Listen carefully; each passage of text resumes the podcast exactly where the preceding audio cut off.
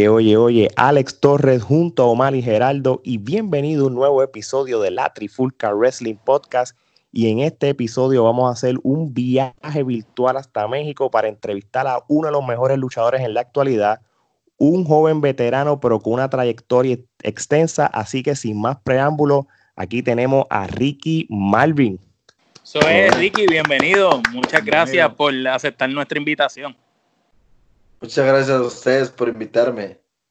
No, seguro que sí, ¿no? Gracias por sacar un tiempito para nosotros. Oye, para no perder más el tiempo, Omar, rompe la entrevista. Bueno, Ricky, sabemos que la lucha libre está en su sangre, pues su padre Aries eh, fue luchador. Eh, ¿Qué nos puede decir de esa niñez? ¿Cómo fue ser hijo de un luchador y criarse en ese ambiente desde pequeño? Fue algo muy bonito ya que pues era los domingos ir a las funciones, entre semana ir a entrenar con mi papá. Eh, fue una infancia muy, muy hermosa que yo tuve eh, de lucha libre, se puede decir. No, ok. Chévere. Eh, básicamente, eh, usted asistía a las cartereras con su padre, pero más allá eh, de su padre, ¿algún otro luchador que usted le llamara la atención cuando estaba creciendo? Bueno, mi padre y mi abuelo fueron luchadores. mi papá estaba lucha. Y pues de niño tuve mm, muchos luchadores que me gustaban. mi ídolo siempre fue el Negro Casas. Mi ídolo de la W de niño fue Rick Steiner. Ok. Me gusta Son como usaba sus ojeras. Sí. Eh,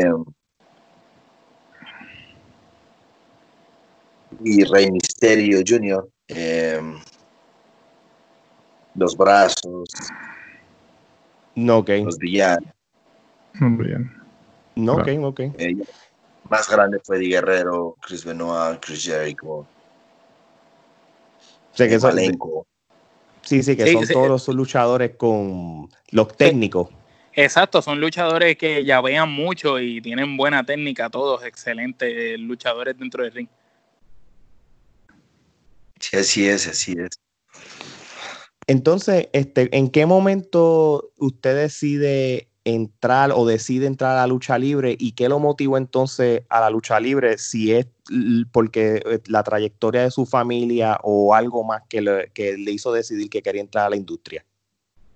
Pues yo creo que todo eso se fue dando eh, eh, sucesivamente, ya que mi abuelo, mi padre, mis juguetes eran mis juguetes eran luchadores, rines, máscaras. ok.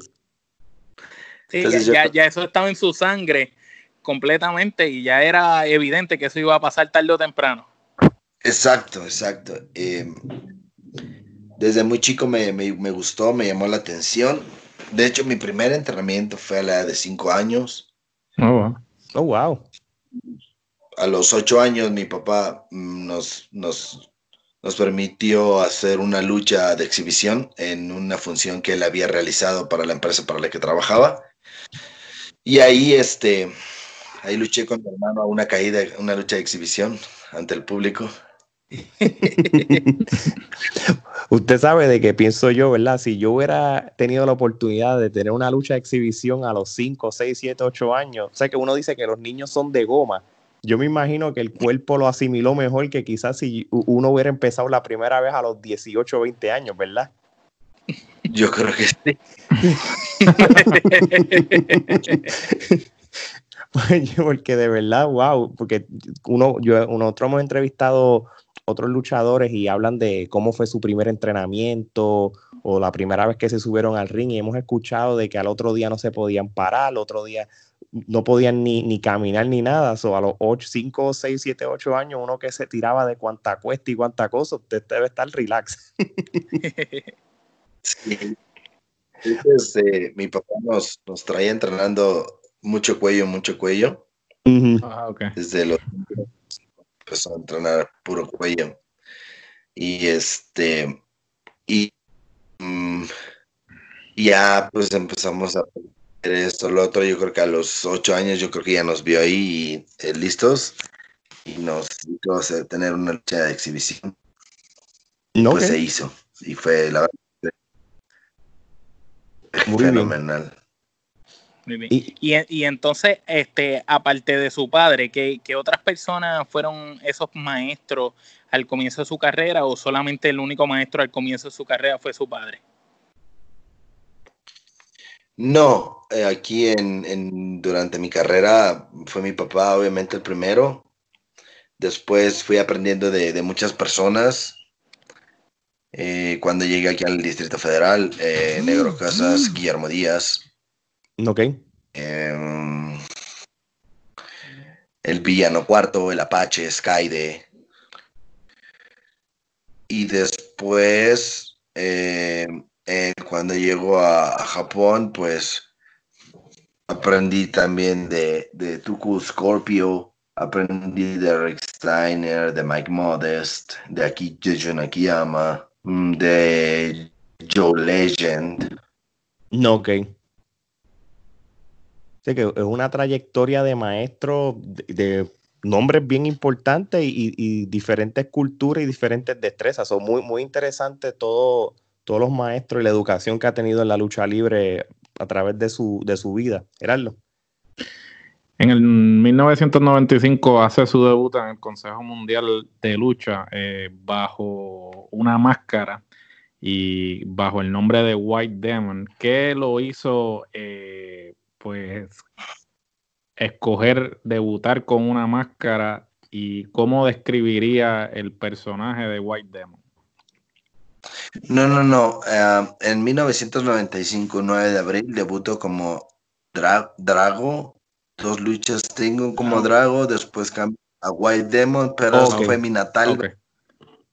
Yo llego a la Ciudad de México en julio del, del 98 a aprender eh, al, al, grupo cibernético de alto rendimiento del Consejo Mundial de Lucha Libre. Ok. Y eh, posteriormente lucho muy poco alrededor de, en la periferia de, la Ciudad de México. Y en el un 11 de mayo de 1999 debuto como Ricky Marvin ya oficialmente en la Arena Coliseo de la Ciudad de México. Oh, perfecto. No, ok.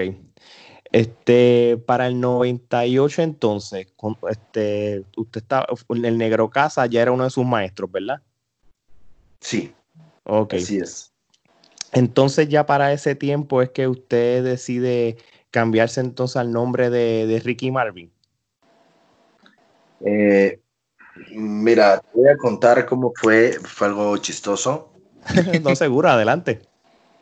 Eh, yo entrenaba en el grupo cibernético y en, un, en, un, en una ocasión yo le digo al negro Casas que me, que me diera, que yo quería una oportunidad porque yo nada más tenía un año para estar ahí porque cuando yo salí de mi natal Veracruz nada más iba eh, dos meses en las vacaciones para entrenar. Y me quitar el gusanito según mi papá. Pero me, me, empezó a ir muy bien, el, el, el, negro me vio muchas actitudes, el profesor Guillermo Díaz también, y yo le comentaba y él así como que este, este me está cuenteando, piensa que yo me voy a tragar, entonces llegó un día a México y se dio cuenta pues que sí, ¿no? Que pues que me estaba yendo bien, entonces yo hablé, eh, después un, por teléfono me habló y me dijo, ¿qué cuando te piensas regresar? Le dije, ¿sabes qué? Quiero hablar contigo porque yo la verdad eh, quiero, quiero quedarme y quiero tratar y ver si puedo. Claro. Quiero, tú me puedes dar un año y si en un año no hago nada, me regreso y te estudio y te entrego un título de una carrera. Y, me dijo, ok, perfecto, va, así le hacemos. Si en un año tienes de aquí hasta junio. Entonces ya nada más 10 meses, porque ya habían pasado dos. Entonces, a ocho meses después, eh, Ah, en diciembre del 98 yo hablo con el Negro Casas y le pido una oportunidad que lo único que yo quería era saber si yo podía o no podía. Y me dijo, ok. Eh, yo dije, mi papá nada más me dio un año para ver si yo puedo y si no, pues me regreso y me, regreso a Veracruz a estudiar. Y me dijo, perfecto, eh, voy a ver qué puedo hacer. Y un, y un lunes me avisa, el miércoles nos vemos a las 6 de la mañana en la Arena México porque nos vamos a ir a, a entrenar, nos vamos a ir a luchar a Acapulco. Ok. A la Arena Coliseo de Acapulco. Wow. Ok, perfecto. Entonces, eh, otro muchacho que luchaba como el chilango y, nos, y a mí nos llevaron. Entonces, en el camino nos contó que iba a faltar Ringo Mendoza y Chicago Express en ese tiempo, trabajaban para la, para la empresa mexicana lucha libre. Entonces me dice, vámonos, nos fuimos temprano en la mañana, llegamos, pasamos todo el día en Acapulco, llegó la tarde-noche, nos fuimos a descansar un rato y él estaba dormido y Scorpio Junior estaba despierto. Dije, eh, Rafa, nos vamos a adelantar porque pues ya es tarde y, el señor negro no nos dijo que, que lucha íbamos o nada, ni nada. Entonces dijo, ok, está bien, adelántense. Entonces llegamos nosotros a la arena y el promotor era un promotor era un gordito. Ajá. Carlos Valdés, buena persona. Eh, pero en ese momento pues él no me conocía ni yo tampoco. Entonces, este, llegamos y yo, pues, yo soy costeño. Como buen costeño llego y hablo y digo, ¿no? Entonces, este, le digo, oiga señor, buenas noches, este, nosotros venimos con el Negro Casas porque faltó Chicago Express y, y de Ringo Mendoza.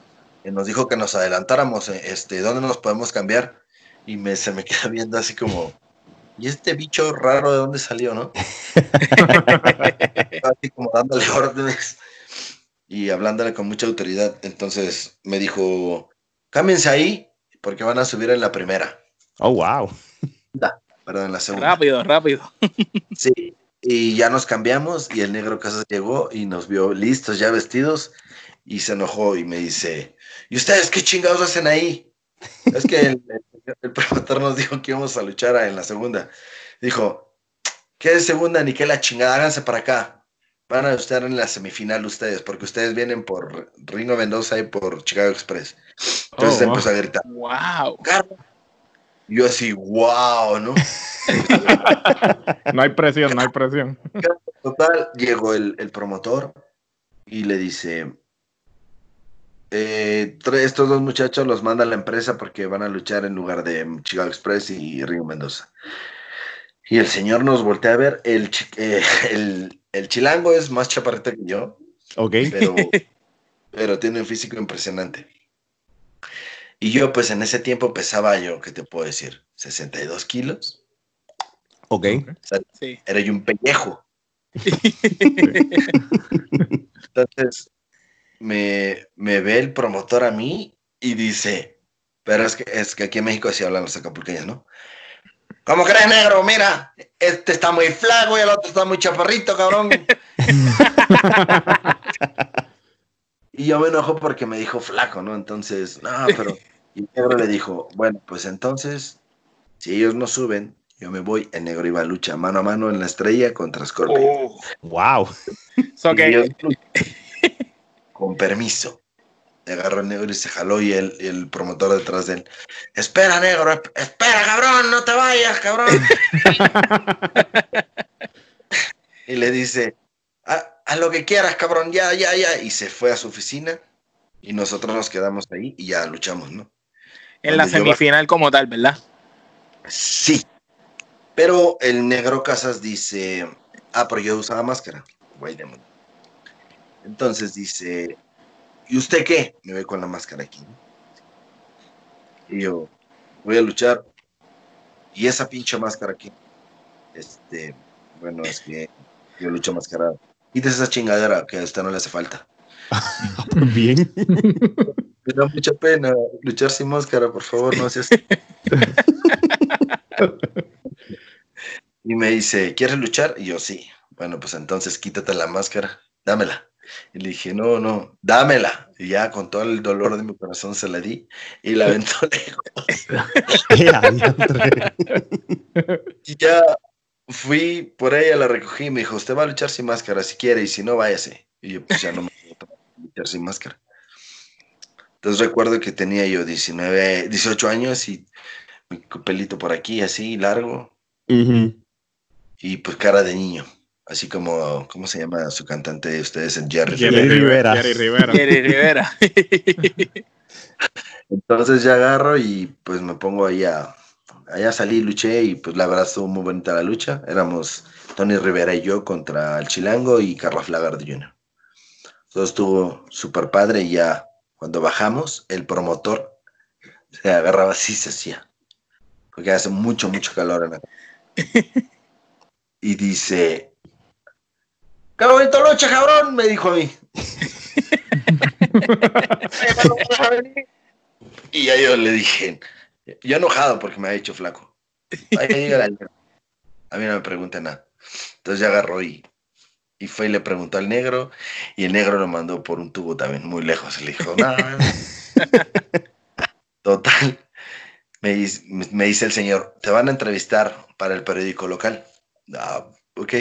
Pero, ah, pero para esto el negro me dijo, ¿con qué nombre lucha? Y ya le dije, es que lucho como White Demon. Pero así no, no. Entonces, como iba a luchar sin máscara, me dice, ¿cómo se llama? No, pues, eh, Ricardo. Mm, Ricky. Ricky. ¿Cómo es su primer apellido? Fuentes. Ricky Fuentes, ¿no? Eh, su segundo apellido. Eh, Romero. Ricky Romero. Así sube a luchar como Ricky Romero. Y ya. Salí a luchar como Ricky Romero. Pero cuando bajé, pues no me gustó el nombre. No sé por qué. No, no te gustó Romero, o, o, porque Ricky era tu nombre, Ricardo, ¿verdad? Prácticamente. Bueno, mi nombre también es, mi segundo apellido es Romero, ¿no? Ah, ok. Ah, ok. Pero no me gustó, entonces ya después ahora digo, oh, suena, bonito Ricky Romero. Suena bonito, ahora sí. Sí, sí. Pero en ese momento, pues no. Entonces ya, cuando me dijeron de la entrevista, me acerqué al negro y le dije, oiga, señor, ¿sabe qué? Que este, hay un, hay un, hay un señor que me quiere entrevistar para el periódico, pero no me gusta mi nombre. Y me dice, ¿cómo chingos se quiere llamar? Y este, pues no sé, Ricky, Ricky, ¿qué le ponemos? Y empezó Ricky, Ricky, yo le dije Marvin. Y me dijo, Ricky Marvin. Marvin. Suena bonito, dice, y es comercial y como que uno lo recuerda fácil. Voy a. Marvin está bien, suena bonito. Muy bien. en ese tiempo, Ricky Martin, eh, pues fue en el 98 cuando hizo el. La Copa de la Vida, sí. Eso fue donde fue su boom, fue donde de ahí se disparó. Claro. Claro, con el Mundial del 98 también, sí. Entonces, entonces, entonces, usted cogió entonces, en vez de Marty, pues cogió Marvin entonces. Sí, Marvin por el marciano de los Looney Tunes. Sí, Marvin, sí. Ah, oye, a mí, oye, será mi, mi, personaje favorito de los Looney Tunes, el, Marvin de Martian, el de, de Marty. Marvin de Martian, pero fíjate, con contigo el, el nombre pegó. sí, sí, y comercial, imagínate. No, no, como quiera.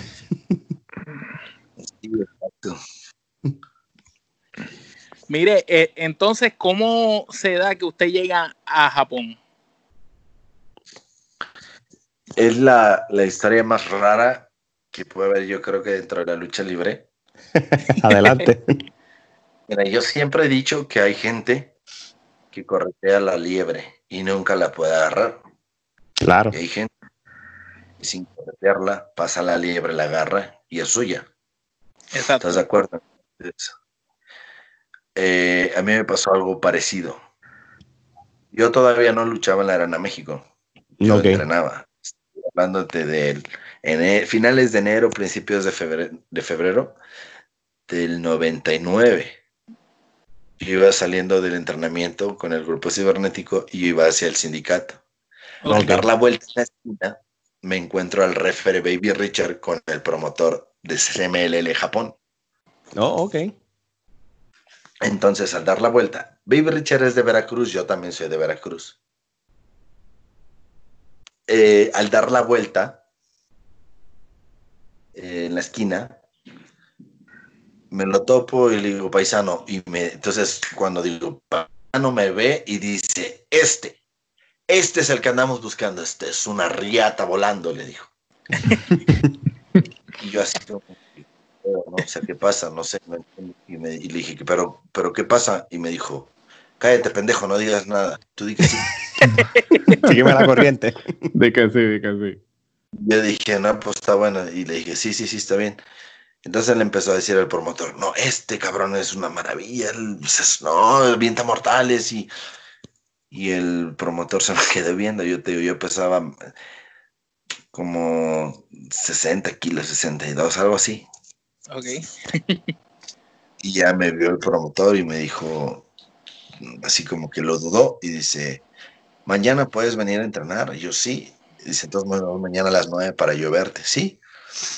Entonces ya el otro día, pues yo, ah, me fui al sindicato y ahí me encontré a Baby Richard. Entonces cuando yo fui a ver al Brazo de Oro, que fue el que me ayudó a, ingresar a entrenar al grupo cibernético del rendimiento. Entonces me dice, eh, voy y estoy sentado esperando para poder pasar con él. Llega Baby Richard y me dice, a ver, ven, pásate. Y entonces me mete a la oficina y le dice al, al brazador, oye, tú cabrón, y por lo menos este sabe aventar un mortal. y le dice, sí, ¿por qué? Te lo acabo de recomendar a Japón y yo no sé si este güey por lo menos un mortal se aviente para atrás. se agarra y, y, dice, le dije, pero ¿por qué me ayuda, no? Pues si no me conoce. Porque sé que eres de Veracruz y a mis paisanos yo los ayudo, me dice. Oh, qué, bueno, gracias a Dios que, que, era del mismo lugar que tú y, y te pudo ayudar. Entonces, entonces después nos vemos el sábado con el promotor y ya me, me ve y le gusta. Y dice, bueno, eso te estoy hablando que eso fue en febrero, principio de febrero, finales de enero del 99. Ok. Me dice, la, la gira, la siguiente gira a Japón va a ser en, en mayo de, en, en, mayo de este, de este año. Necesito que subas por lo menos 5 kilos para que te veas un poquito mejor. Y pues imposible, o sea, la verdad, apenas tenía yo para comer en ese tiempo, porque era muy... Yo salí de mi Veracruz y pues yo aquí no, no tenía este, con quién, no sé quién me ayudara, pues entonces pues vivía con unos amigos y apenas si comía, la verdad. Entonces él me regaló una proteína, un kilo de, como, una proteína, una bolsa como de 5 kilos. Ok. Entonces, dijo, si subes de aquí a mayo, pues te llevo, si no, pues... Y dije, pues a, a, a, tomar la proteína. A beber proteína, no, proteína. Entonces, total, que no, no subí los 5 kilos, ¿no? Se canceló. Pero subiste algo. No creo, la verdad. Dijeron ahí en mi rancho, soy de mala raza. y agarró y me, me avisó Richard, se canceló. Se canceló la gira, se va a correr agosto. Para esto yo debuto el 11 de mayo del 99 en la Arena Coliseo se suspende la de agosto y se hace hasta noviembre, pero ya tenía seis meses de estar en la empresa, entonces obviamente él ya me había visto trabajar por videos y sí o sí fui, pues ya había subido unos kilitos más, ya como en seis meses. Y así fue como, como se hizo mi primer viaje a Japón. No, ok. No, y, y, y, y, las cosas pasan por una razón, porque si no, si hubiera sido el caso de que usted hubiera ido para ese tour en mayo, entonces la experiencia de debutar en México entonces no se hubiera dado. Exacto, exacto. Hubiera debutado primero en Japón y luego en, la... Exacto, que, que, por lo menos para, como uno dice, para el resumen, esos meses en, en México, pues te, dio más validez todavía, entonces para ir para Japón, entonces, como usted dijo, que los vieron por los videos. Exacto, más, más experiencia también.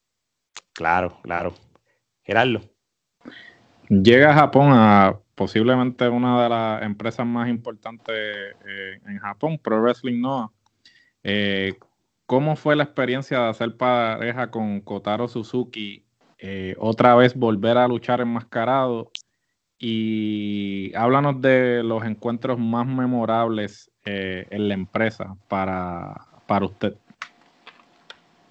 Primero, llegar a, la, llegar a ser pareja con Suzuki Kotaro, para mí fue algo, una experiencia de vida muy, muy bonita porque Kotaro y yo nos empezamos a ser amigos porque él quería empezar a aprender lucha libre. Ok. Él, había querido él había querido ir a entrenar y, ser luchador en Toriumon en ese tiempo. Ok. Mm, sí, sí, sí. Ok.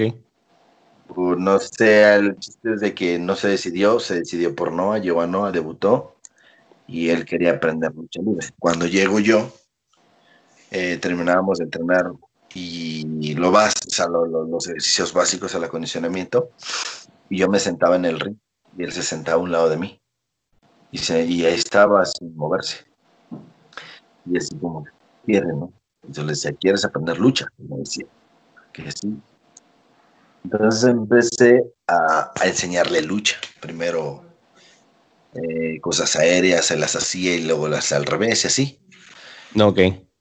Fuimos haciendo amigos, amigos, amigos. Yo ya había tenido, ya habíamos este, retado a los campeones que eran Marufuji Kenta, eh, Juventud Guerrera y yo en, en, una función en el Nippon Budokan, 22 mil personas. ¡Wow! Y, y, fue una, una lucha muy, muy buena. Y después, cuando ya estamos, bueno, estoy yo en NOA, me juntan con Suzuki Kotaro y los retamos en Sapporo. Sí, en Sapporo por, por los campeonatos. Tuvimos creo que dos luchas más con ellos. No recuerdo bien ahora. No, no, tranquilo. fue mi pareja eh, de, lucha como unos años, la verdad tampoco recuerdo cuántos años en este momento. Después eh, se vuelve Gil, nos separamos, eh, llega Ishimori, hacemos pareja con Ishimori. Después de haber sido campeón con Taro, después soy campeón con Ishimori. Después soy campeón con, con Super Crazy. Y ya, después pues me regreso a México y... Ok. Y ya. entonces, en, tu trayectoria en, Pro Wrestling Noah, este, ¿qué, usted aprendió de, de, esa, de, esa trayectoria que usted tuvo en Pro Wrestling Noah? Y, y háblanos de, de Mitsawa. Eh, yo aprendí mucho, mucho, mucho. Aprendí, de verdad, créeme que no me arrepiento de haber salido de, México, de haberme ido a vivir por allá, porque yo aquí nunca hubiera aprendido lo que aprendí fuera de México. Ok. Misawa, Misawa, el señor Misawa Mitsuharu, siempre fue una excelente persona conmigo. Ok. Me trató mejor. Eh, yo cuando platico aquí en la casa con mi esposo, digo mi patroncito chulo. la verdad me, me trató como, no tanto como un hijo, pero sí me trató como una persona muy importante a él, tanto a Susi Kotaro como a mí, como a Shiozaki, como a Ipeo. Y nos, nos estimó mucho y la verdad siempre se preocupó por nosotros. Qué bueno, qué bueno. Le aprendí mucho como persona, como ser humano. La señor era un gran ser humano y y yo siempre me pregunto por qué los grandes, las grandes personas, las personas con un gran corazón, por qué se van primero. Sí, es, algo bien, bien triste. Si casi siempre uno dice, a veces la gente que es buena, que ayuda a los demás, termina yéndose antes de tiempo. Y a veces el que está por ahí, como decimos acá en Puerto Rico, jodiendo y haciendo las cosas a lo loco, eh, termina durando mucho más de lo que debe durar. Pero pues así es la vida, es lamentable por demás. Exacto. Pero esa es la vida. Así es la vida. Eh, en el 2011 eh, derrota a Satoshi Kajiwara para ganar el campeonato peso pesado junior de la GHS, en este caso eh, la empresa NOA, pero inmediatamente luego del combate entregó el campeonato porque quería ganárselo a Katsu, Katsuhiko Nakajima. ¿Por qué, por qué razón? O sea, ¿qué, qué, fue lo que sucedió? ¿Qué lo motivó a hacer eso?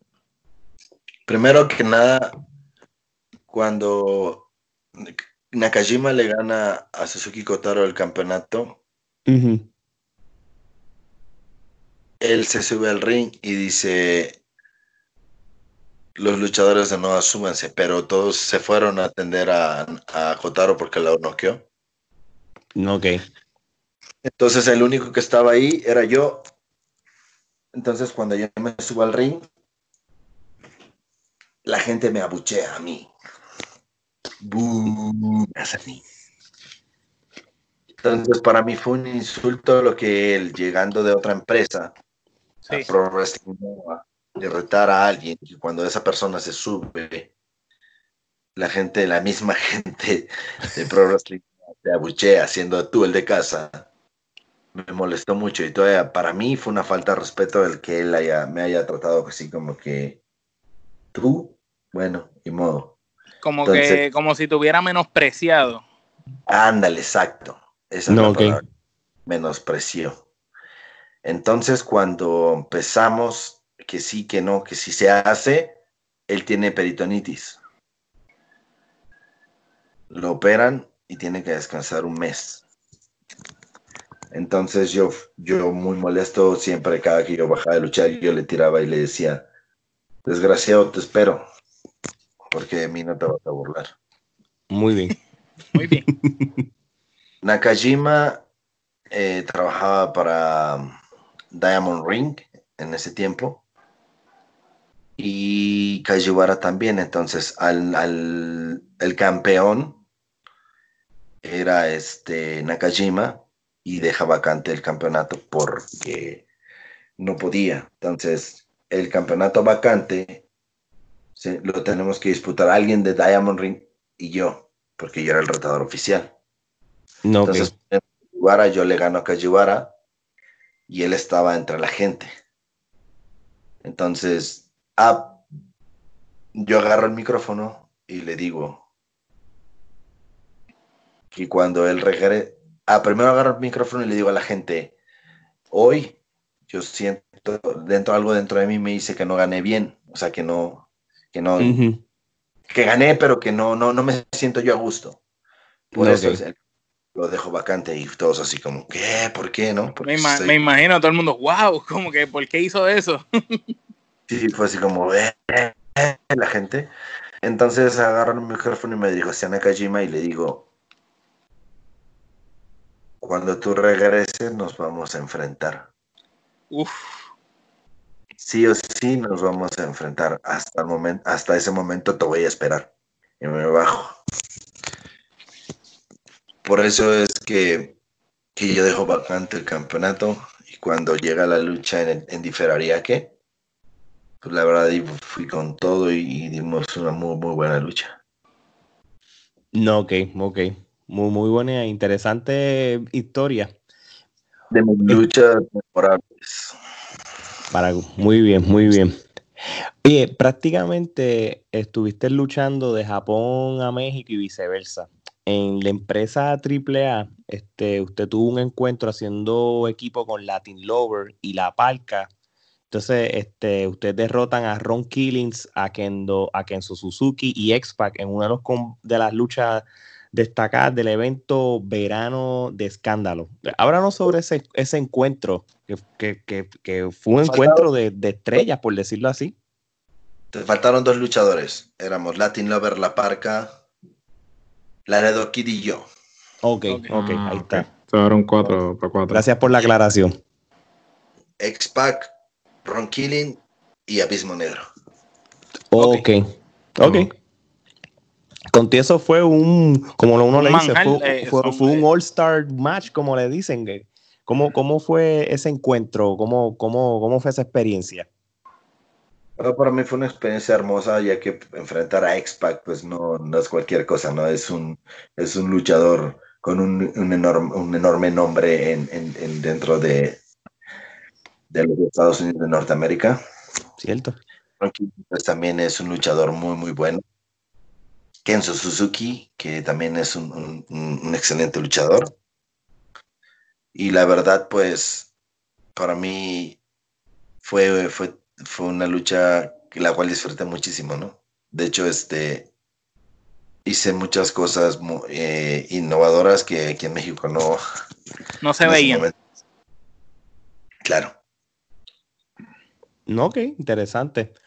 Omar. usted básicamente ha tenido, ¿verdad?, la, la, oportunidad de luchar con luchadores de la talla como los que mencionamos, pero también con Brian Danielson, hoy en día conocido en WWE como Daniel Bryan, con Jack, Evans, con Teddy Hart y otros luchadores. Usted siendo un experto en la lucha libre mexicana, pero también teniendo ese conocimiento del strong style y de la lucha japonesa, ¿cómo usted compara el estilo, las diferencias entre los contrastes de estilos de México, Estados Unidos y Japón en, en cuanto a lucha libre se refiere? La pregunta es que cómo yo qué? ¿Cómo usted compara eh, la lucha libre en, Japón, en México y en Estados Unidos, ya que tú has tenido la oportunidad de estar en prácticamente en, las, en los tres sitios diferentes, luchando con gente de todo, de todo tipo de, de destreza? He tenido la oportunidad de, de, realizar los cuatro estilos que hay en, el mundo, que es la lucha americana, la japonesa, la mexicana y la británica. Oh, y la británica, la ok. Británica. Estuve en Europa un mes y viajé, viajé por varios países. Eh, Joe, Joe Legend eh, es uno de mis maestros de lucha británica. Okay. La verdad, muy agradecido con él. Y, y, y, es difícil, no sé. Yo, yo no sé cómo te, yo no sé cómo describírtelo ni cómo decírtelo. Yo simplemente subo al ring y boom, o sea, hago y tú y tienes obviamente... un switch, eh, tú tienes como un switch, eh, como un botón, como uno dice, que tú dices, ok, ahora tengo que luchar tipo americano, boom, ahora voy a luchar tipo mexicano, ahora voy a luchar como en Japón, porque básicamente usted se acopla a cualquier estilo y si uno ve las luchas de usted, usted lucha lo mismo aéreo que arras de la lona con llave, luchas strong style bien fuerte también. No, no, no tanto que tenga un switch, eh, creo que ya es automático porque eh, lo aprendí, lo, entrené, entonces yo creo que en ese momento sale y lo que a mí me ha diferenciado mucho de, en, mi estilo es de que yo siempre he combinado los diferentes estilos de, de todas las luchas, de todos los estilos que hay eh, y lo he hecho uno solo, entonces eso yo creo que siento que ese ha sido el éxito que he tenido en mi carrera donde sí, combinado... por, por, porque su estilo es único, no se parece a ninguno de los demás. Mm, sí, sí. Me, me, gustaría un día, Ricky, que, le, que, que, también se adapte y aprenda un quinto estilo de lucha, que es la lucha libre puertorriqueña. Esa es muy interesante. ¿Crees que nunca he, nunca he tenido la oportunidad de ir, ni tampoco ha habido una, una oferta tampoco de que me, me lleven? Ahora que antes de que el cuervo de Puerto Rico sí. se sí. tuviera el, el, incidente, él me, yo lo encontré en una arena y me dijo, oye, escríbele arroyo. Y creo que su manager, no recuerdo, el chiste es de que me dijo que le escribiera que quería que yo fuera a luchar para allá. Entonces, este, le, le llamé, le escribí, pero ya no quedó, no sé nada tampoco. No, ok, ok. Básicamente bueno, pues, sí. el, el, estilo de la lucha libre en Puerto Rico pues eh, tiene un poco de similitud con Japón en lo agresivo, pero es un paso un poco más lento y, y, es fuerte. El público de Puerto Rico es bastante complicado también. Me imagino que si tuviste oportunidad de hablar con el cuervo, pues el cuervo te habrá dicho, el público en Puerto Rico es un poco molestoso también, tú sabes. y, y prácticamente el público en Puerto Rico, cuando el luchador sale por la cortina, o te destrozan o te alaban. No hay, no hay de otra. Este, tuve la fortuna de que mi mejor amigo en Pro Wrestling Noah fue, bueno, americano, porque japonés fue Kotaro, pero americano fue Bison Smith. Ah, uh, Bison. el Búfalo. Sí, sí. El Búfalo. Él estuvo mucho tiempo en la IWA en Puerto Rico. En Puerto Rico, sí. Que en sí, paz descanse. En, que en paz descanse, sí paz descanse mi hermano, hermano del alma, un beso, un abrazo hasta el cielo. Eh, eh, y él me platicaba mucho de Puerto Rico. Me, contaba de cómo era la gente, cómo, eran las luchas, cómo, cómo todo. La verdad, eh, se le extraña mucho a mi hermano. Seguro sí, no, sí. y, y, en Puerto Rico se guarda con un cariño inmenso la figura sí. de Bison, porque es de esos luchadores extranjeros que pisaron la isla y marcaron y, en Puerto Rico todo el mundo sabe quién es él. Tú sabes, cuando ese hombre aparecía con, el cencerro, aquí venía con, la campana y, era increíble, de verdad que sí. Sí, con una campana y una, una rieta. Sí, Geraldo. En el 2018 fue parte del tryout de WWE que se llevó a cabo en Chile. ¿Cómo, fue, la, cómo fue la experiencia eh, y cómo, cómo le fue, cómo, qué aprendió? Em, la experiencia es la experiencia más grata que he tenido dentro de mi carrera, la experiencia más grande y más hermosa. El haber participado en un tryout para WWE fue lo más hermoso. El haber convivido con muchos jóvenes que, pues no tenía el gusto, casi a la mayoría los conocía. Ok. Pero otros no, por ejemplo, unos brasileños que no eran ni luchadores y había otros, por ejemplo, un Cienfuegos de Ecuador, unos de Argentina, eh, un muchacho de Puerto Rico, me parece Booker T. Eh, eh, ah, Ángel, de, Puerto Rico está Ángel Fashion. Ángel Fashion. Estaba Ángel Fashion y Vanilla Vargas. Y Vanilla Vargas de Puerto Rico en ese tryout. Y de Chile estaba Taylor Wolf Sí, Vanilla Vargas es aquí, aquí vive en México. Bueno, sí tengo el gusto, de hecho, este, hemos convivido muchas veces aquí y compartido, ¿no? Eh, eh, ahorita, bueno, de Chile, todos los que fueron de Chile, todos los conozco. Eh, ¿qué, más? De Brasil, casi a todos los conocía, uno que otro que no, y la verdad fue tanto, fue una experiencia como luchísticamente como una experiencia de vida, de vida muy buena el, haber estado en ese, en ese tryout. Eh, pregunta que, le hago, ¿verdad? ¿Usted llegó a aprender algo allí que usted desconocía? Porque, ¿verdad? Usted tiene mucha experiencia y usted llega allí con, más experiencia quizás que la mayoría de, muchos de los muchachos que estuvieron allí. Y culturalmente hablando se refiere también. Exacto, porque en México usted empezó a luchar desde muy joven. Sí, no, eh, lo único que no, había hecho fue un ejercicio que Robbie Brookside nos puso en el ring. Fue el único ejercicio que he hecho en mi vida. Y la verdad, este, de ahí en fuera, pues todos, porque eh, siento que el acondicionamiento que nos pusieron fue, fue un acondicionamiento de, fútbol americano. Porque, porque este Matt Bloom jugó fútbol americano. Correcto. Entonces, este, pues todo, o sea, porque yo practiqué fútbol desde muy chiquito hasta los 18 años. Ah. Entonces, pues la mayoría, bueno, casi todos, el único, el único ejercicio que no, que no, que nunca había hecho fue el de, Brookside. Ok. Ok, interesante. Omar. Usted también encarnó otro personaje que se llamaba Bengala y pasó por la AAA, ¿verdad? Y por lo que fue lucha underground. ¿Qué usted nos puede hablar sobre el personaje de Bengala y su experiencia en ambas, en, ¿verdad? En lucha underground, que era una serie, y en AAA. Hay dos cosas. Un personaje hermoso. Hermoso, porque yo cada que veo fotos que me veo dentro de ese equipo de lucha, me encanta si, si yo no llego a buscar la información, yo jamás hubiera pensado que era usted. Eso es verdad. Eh, eh, es increíble ver cómo usted logró encarnar ese personaje y, ambos luchaban también, tanto Ricky Marvin como, como Bengala, y no, no se parecían.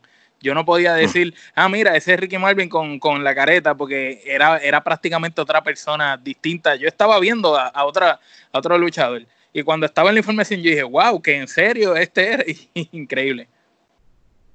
Sí, este, hermoso el, equipo, la imagen que tenía ese personaje, la verdad me, gustaba mucho, pero me sentía como un león encerrado.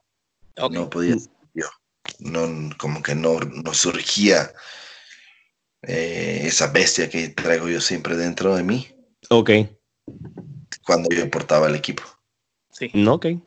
Nunca, nunca le ha dado con, eh, por lo menos en este momento de su vida, de que diga, mira, ¿sabes qué? Algún día me interesaría otra vez volver a utilizar y reencarnar ese personaje, pero con la libertad que usted desea? No, no, porque no, soy. Ok. No, no, algo, algo me detiene, como si fuera. Te limita, te limita por dentro. Sí, no sé, ahí me siento, no me siento yo. Regresé al equipo, llegué un día a la oficina y le dije, aquí está tu equipo, no lo quiero más. Me voy. Wow. no, me quiero, como Ricky Marvin, no me lo des, pero aquí está tu equipo. Ya no lo quiero más. Sí, si no está en el corazón de uno y uno se sienta a gusto, ¿por, qué seguir arrastrando eso? ¿no? Muy, buena decisión bajo los criterios. Mi experiencia en AAA como Bengala, pues la verdad no fue muy agradable. Una no era feliz y la otra pues me prometieron muchas cosas que no me cumplieron. Después este, llegué con, como Ricky Marvin a, la, facción de los OGTs y también ahí oh, fue horrible ver, mi paso por fue fatal. Y bueno, bueno, pasando un poco a lo de Underground, Underground fue muy bonito, la verdad. El trato que nos daban era hermoso, pero hubo un problema de migración donde porque nos mandaban sin al menos a mí. Ya damos algunos los que los del principio tenían visa de trabajo, yo no. Cuando yo pasé como Bengala la segunda, tercera vez, me este, me dieron un warning porque yo le dije, yo voy a hacer un tryout tengo que tener una visa de trabajo y un, este, contrato. Por eso, le pregunta, el de, migración le pregunta en talado y todo, ahora ya, ya me había dicho pasar. ¿sí?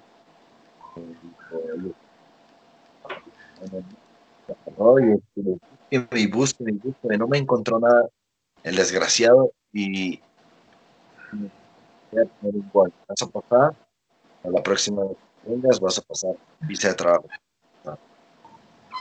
No, ok. Ya la, pegó en, como en un escrito y la ya.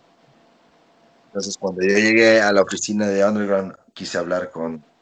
Yo le llamé a la encargada de nosotros, de los mexicanos, una muchacha eh, Peña. Eh, yo le dije, ¿sabes qué? Tuve un problema en la noche que yo llegué dije, me dijo, mañana nos vemos a las nueve. Yo al, del hotel al, a la arena eran diez minutos. Por nosotros pasaba para las nueve de la mañana.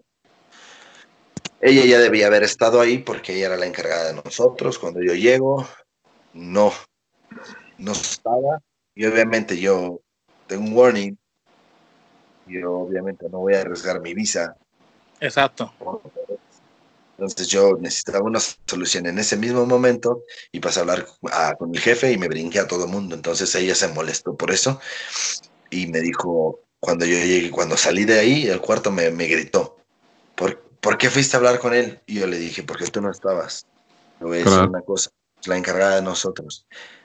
Y si tú me dices que a las nueve, a las nueve aquí tienes que estar. Porque por nosotros pasa cuarto para las nueve.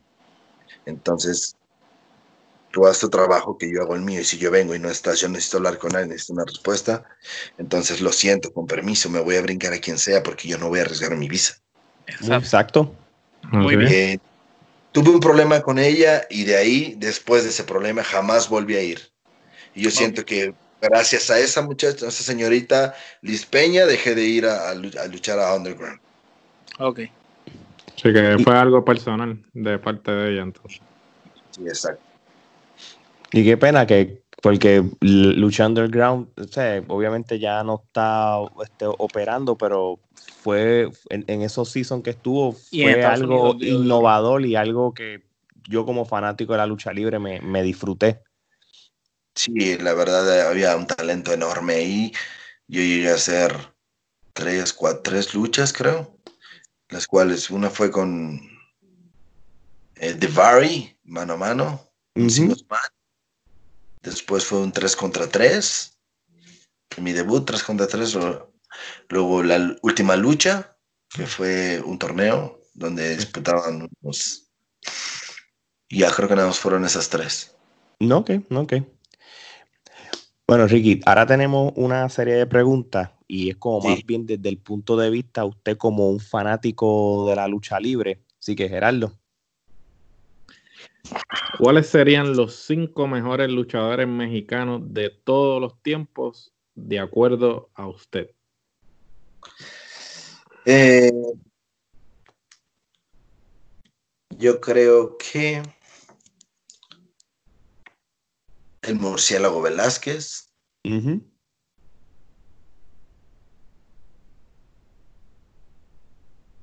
El villano tercero. Villano tercero, ok. Negro Casas. La Fiera. Y por supuesto yo. Ah, pues ya está, ¿por qué no? Eso es así, no, no podía faltar. cosas, Muy bien, muy bien. El, el, villano tercero, recuerdo que una vez vino a Puerto Rico como parte de, de la invasión azteca con Pierrot Jr., este, y otros luchadores y pelearon en Puerto Rico contra los luchadores de acá. Fue bien interesante. Fue bien interesante ese choque cultural. Y, y verlo, y, recuerdo que resaltaba mucho Pierrot y el villano tercero eran como los mejores de los dos que de todos los que vinieron. Pierrot de Puerto Rico. Sí, que, que después se, se, puso Pierrot de Puerto Rico. Sí. sí.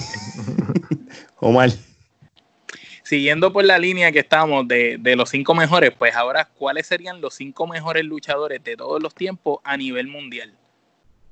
Uh, de todos los tiempos. De todos los tiempos, a nivel mundial. Bueno, me quedo con Johnny Saint de Inglaterra. De Inglaterra, sí. Actualmente sí, está. Me quedo con mm, Chris Benoit. Uf. No puede faltar.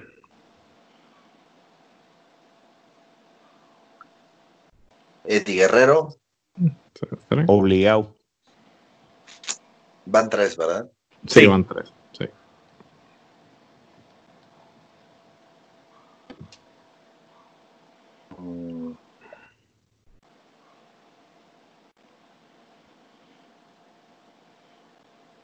Negro Casas.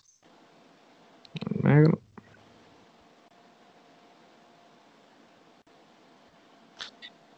Y para mí el mejor japonés. Hayabusa. Uf, Hayabusa bendito que fue una pena el accidente que tuvo Hayabusa. Que, que un, tuvo. Uno de los mejores luchadores de todos los tiempos. Una lástima. Sí, sí, fue una pena. Eh, cuando yo entré a Pro bueno, yo luché, tuve la fortuna de todavía luchar con él en pareja de Greg Sasuke, Hayabusa y yo. ¿Cómo, cómo, se, cómo, era, eh, ¿Cómo se sintió, verdad, estar en el ring con él? No, fue algo maravilloso, la verdad, compartir el, el, ring con gente como ellos dos fue de, las, de lo más bonito que me pasó, ¿no?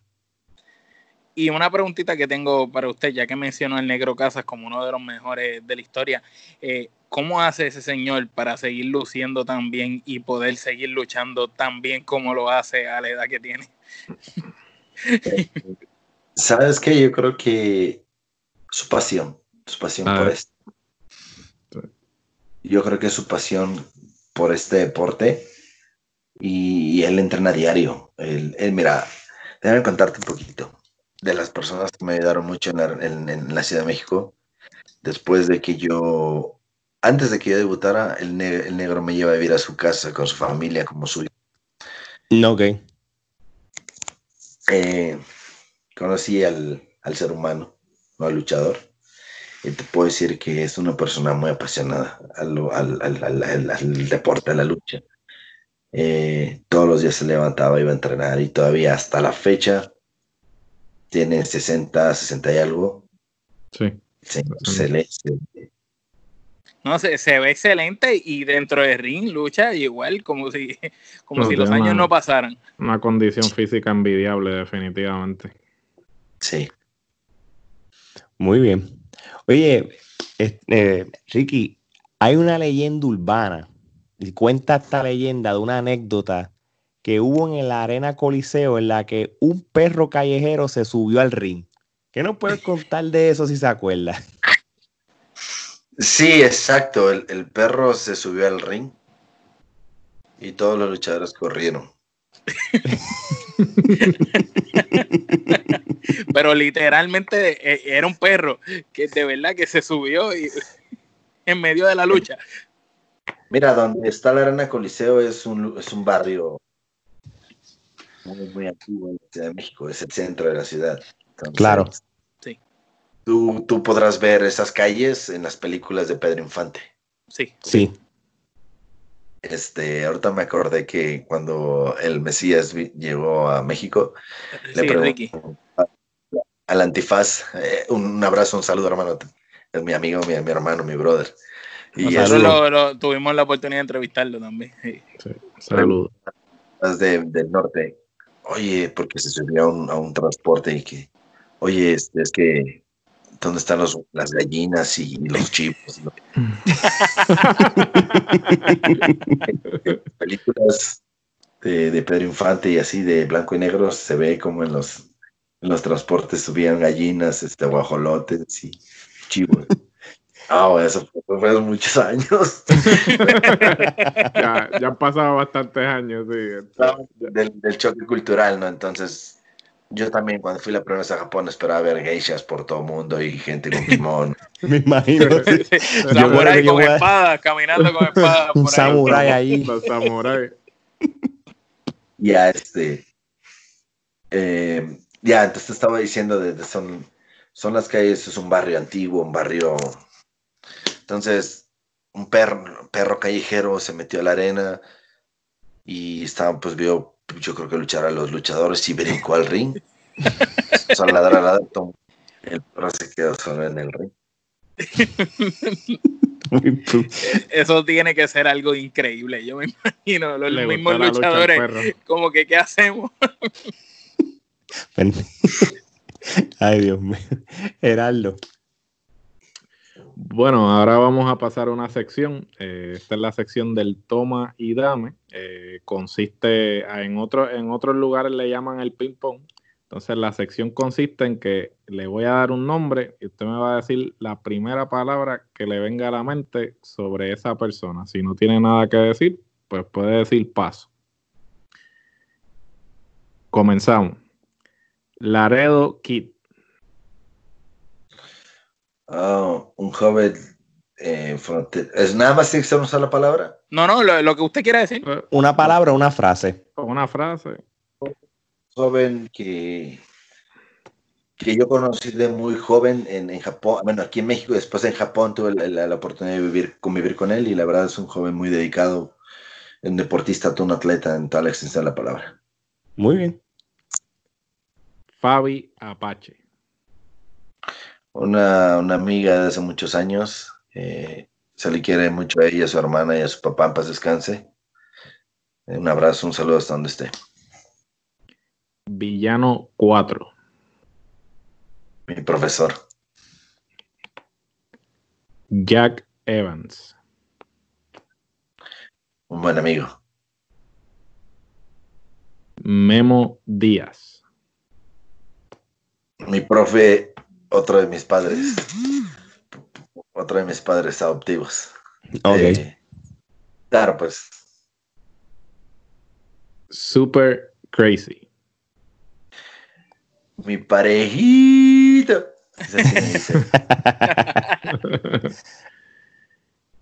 ¿Qué amigo, amigas.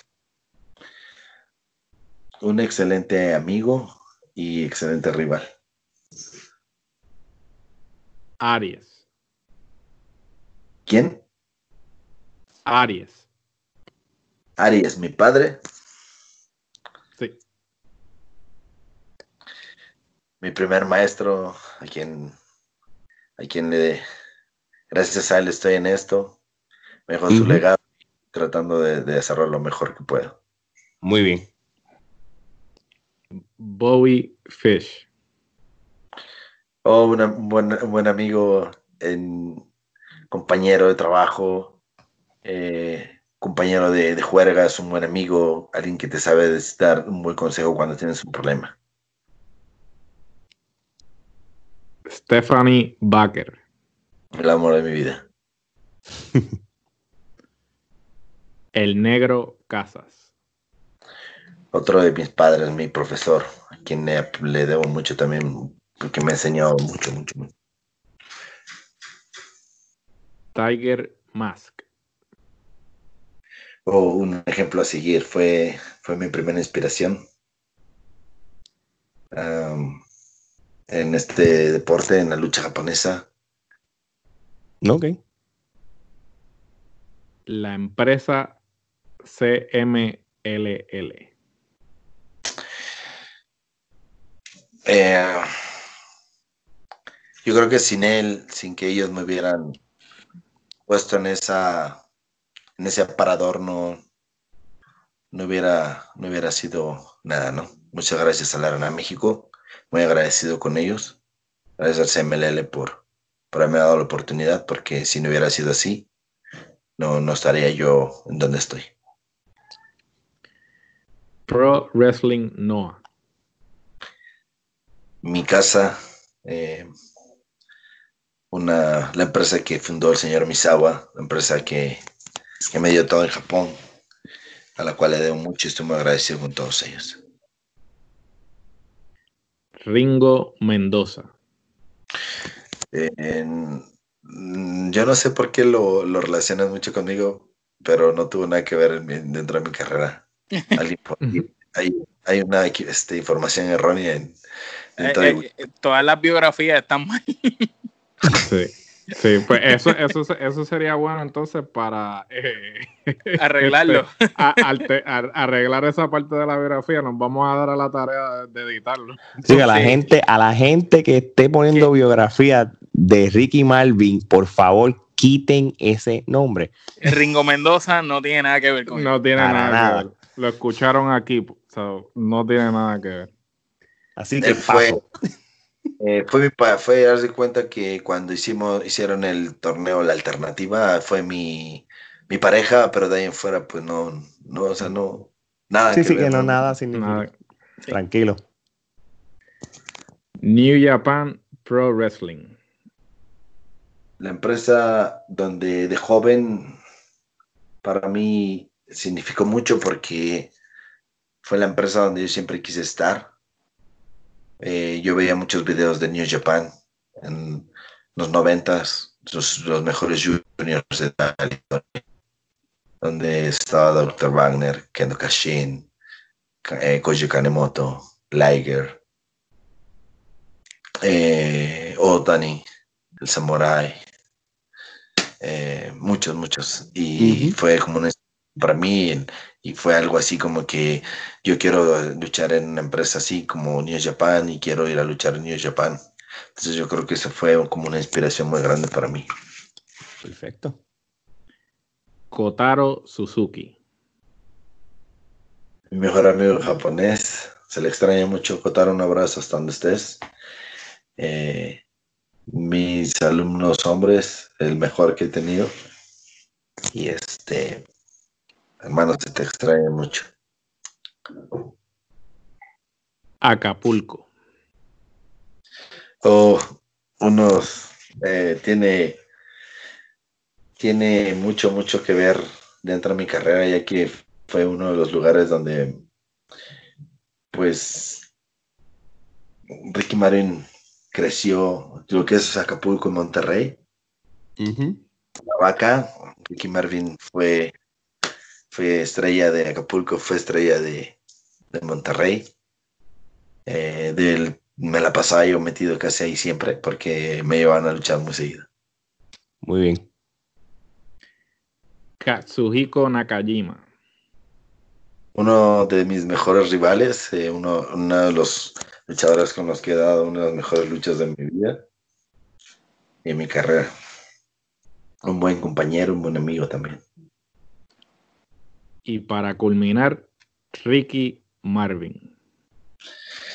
Ah, Ricky Marvin es un loquillo.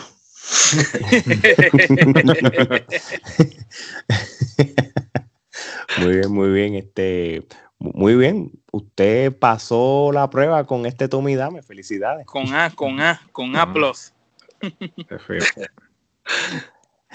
bueno, ahora vamos para las preguntas finales. Este, y lo dejamos tranquilo. Geraldo. Dicen que de pequeño jugaba fútbol y que era aplicado en los estudios. Si no hubiese sido luchador, ¿qué hubiese sido? Eh, me hubiera gustado ser futbolista, pero no se me dio.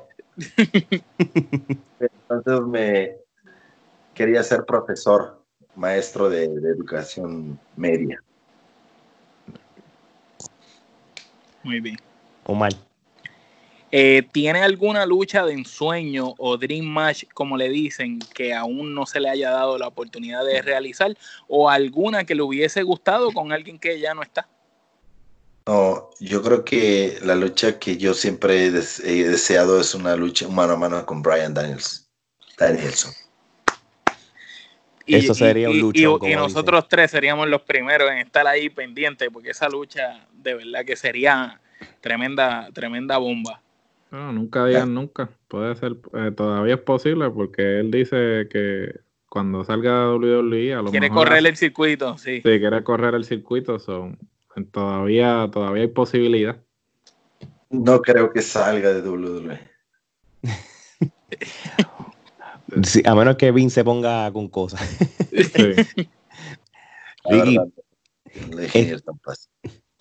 este, cuando usted se retire de la lucha libre, que todavía falta años y años luz para que eso, porque usted todavía tiene mucho que ofrecer, ¿Cómo usted quisiera ser recordado o en otras palabras, cómo, cuál es el legado que usted quisiera dejar?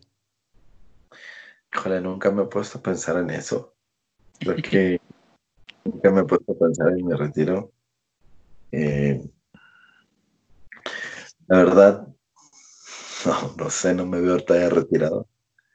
Me gustaría, me gustaría tener una escuela. Ok compartirles lo que he aprendido.